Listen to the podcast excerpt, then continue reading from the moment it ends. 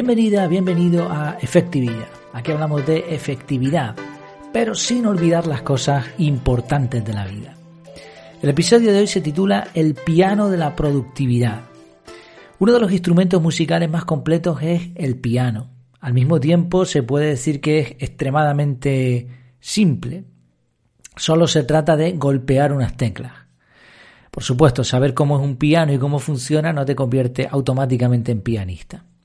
De igual modo, saber algo de productividad no te convierte en alguien productivo. Y ojo, esta no es la única similitud entre un piano y nuestra productividad. Hoy vamos a hablar de eso. Escuché de hecho un audio muy interesante del podcast de Matías Pantaloni, Desarrollo Profesional, sobre la teoría del pianista. Él lo explica desde el punto de vista de, eh, bueno, desde el mundo empresarial más bien, pero creo que, se puede aplicar a muchas cosas. La verdad es que me gustó mucho. Te recomiendo que escuches este podcast, sobre todo si estás en una empresa y quieres ir progresando en posición, ascender, etcétera. Él habla de, este tipo de cosas, de encontrar trabajo y también toca muchas veces el, el palo de la productividad. Bueno, te lo recomiendo totalmente.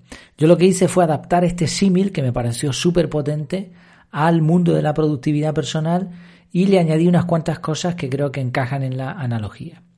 Por ejemplo, graves y agudos. En un piano hay 88 teclas divididas en 8 octavas. Este es el piano grande. Luego hay teclados, como yo tengo uno en casa, por ejemplo, al que le faltan dos octavas, una por la derecha y otra por la izquierda, y hay, hay melodías que no puedo tocar eh, o que tengo que, que, que, innovar un poco porque no, no es posible, ¿no? Me le faltan teclas. Pero vamos, básicamente todos los teclados, todos los pianos funcionan igual. A la izquierda están los sonidos graves y a la derecha los sonidos agudos. Realmente es muy simple, es muy fácil. Pero claro, para que esos golpes, esos martilleos que le dejan las teclas suenen a algo bonito, debes combinar los graves con los agudos. Si entiendes algo de música, sabrás que los acordes, la base, va en grave y la melodía va en los tonos más altos. Así que un buen pianista debería ser capaz de tocar con las dos manos. La mayoría de las partituras tienen menos notas para la mano derecha y más para la izquierda. De hecho, un truco muy sencillito es que si solo tocas las notas más altas de cualquier partitura para piano, probablemente la canción va a sonar bien. Mientras que al contrario, si tocas las teclas bajas, las más graves, no sonará nada, habrá muchos silencios y bueno, eso no, no sirve. De igual modo, para ser productivo hay que tocar dos palos, la planificación y la ejecución. La planificación es lo gordo, la base, los acordes. Como decíamos, si solo tocas la planificación, eso no sirve para nada. La melodía sería la ejecución, que es lo que más suena, lo que hace que sea una canción de verdad. Y hay que combinar las dos cosas, al igual que se toca con las dos manos el piano, pues la productividad depende de ambas cosas, de la planificación por un lado, pero también de la ejecución. Otra similitud tiene que ver con el orden y la duración de las notas. Imagina que ya sabes tocar con las dos manos.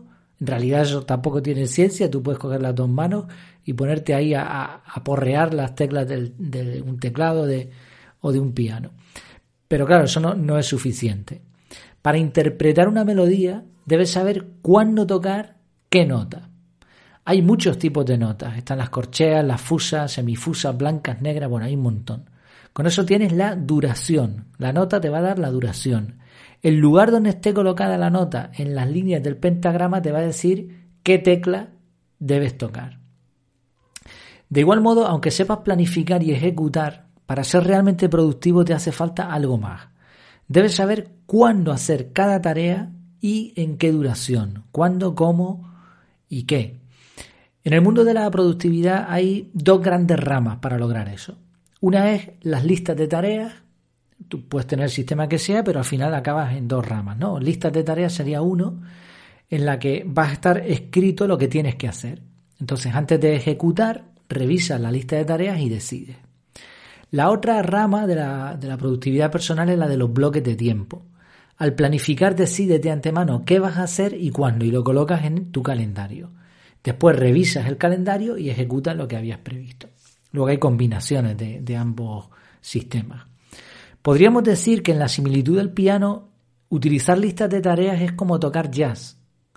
Tocar jazz en el piano envuelve que tú tienes que ser un maestro prácticamente del piano, pues tú sabes perfectamente qué tecla tocar, cuándo tocarla, etcétera, pero no lo tienes escrito en ningún sitio, sino que de entre una serie de, de posibilidades, perdón, que te da la armonía de la canción, ahora tú vas improvisando ahí.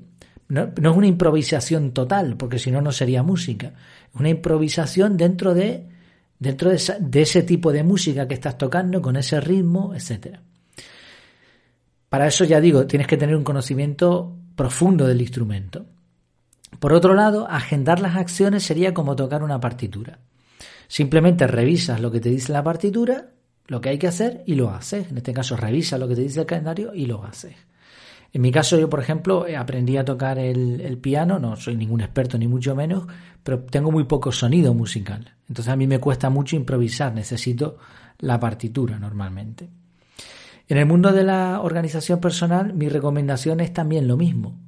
A menos que ya seas un profesional total de la productividad y que lo sepas todo y lleves mucho tiempo practicándola, es difícil que con listas de tareas consigas el mejor resultado. Ya es algo, ¿eh? por supuesto, ya estás tocando el piano, pero eh, te va a costar trabajo.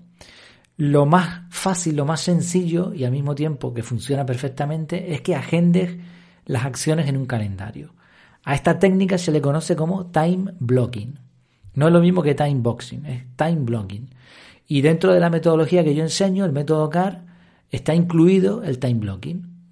No es simplemente agendar las cosas en un calendario, lleva, es, es una metodología completa, integral para todo aspecto de la vida y que termina en eh, cosas agendadas en el calendario con un orden, con unas normas. Otra analogía con respecto al piano son los pedales. Aparte, ya imagina que ya tocas con las dos manos, ya lees la partitura, o incluso tocas jazz, bueno, una, fuera de serie. Pero aparte de, las teclas, el piano tiene otra parte más que no se suele dar, no se le suele dar mucha importancia, pero que está ahí, que son los pedales. Normalmente son tres. Estos pedales añaden efectos al tocar. El más importante y el que más se usa es el de sustain, lo que consigue este pedal es que una nota siga sonando aunque hayas levantado el dedo de la tecla. Esto añade resonancia y puedes, puedes conseguir pues, lograr un efecto de, más consistencia a la, a la melodía. En productividad, de igual modo, no es solamente cuestión de planificar y ejecutar y de utilizar metodologías. Es importante añadir un efecto de duración. Unas cuantas acciones sueltas están bien, pero cuando se repiten a lo largo del tiempo es cuando se logran resultados de verdad significativo. Así que hay que establecer hábitos, rutinas, utilizar checklists u otras maneras de aumentar la efectividad de los resultados. Bueno, podríamos hilar más fino y sacar alguna similitud más, pero creo que la enseñanza más importante que podemos sacar de un piano es la necesidad de estudio y práctica. Tú puedes poner a un mono encima de un piano y probablemente tocar alguna tecla y oirás ruido, pero ni mucho menos música. Para tocar un instrumento hace falta comprender cómo funciona, aprendizaje constante, equivocarte, a base de prueba y error, es como se aprende. En el mundo de la productividad igual, vas a encontrar un montón de cientos de páginas de gratis, de contenido, de blog, de podcast, lo que quieras para aprender por tu cuenta. Y eso está bien, pero si de verdad quieres tocar el piano como un profesional, vas a necesitar un profesor que te enseñe. Igual pasa con la productividad personal. Es necesario aprender las técnicas y practicar. Y si quieres pasar a un nivel superior, probablemente necesites un curso o una persona que te vaya guiando, una persona que sepa más que tú. En resumen, la productividad personal se puede parecer en muchas cosas a un piano. Por ejemplo, debes combinar planificación con ejecución, tocar las dos manos, debes saber qué hacer y cuándo hacerlo, improvisar con jazz o, ver la partitura y al mismo tiempo añadir rutinas a tu vida para potenciar los resultados. Esto no, no es cuestión de un día con la ilusión y ya está. Y por supuesto, deberás aprender y practicar para que tu vida productiva sea una dulce melodía. Espero que te haya sido útil e inspirador el día de hoy en este episodio. En las notas del programa, ya sabes, en la página web en efectividad.es te dejo el enlace al podcast de Matías Pantalón y alguna cosita más. Muchísimas gracias por tu tiempo. Hasta la próxima.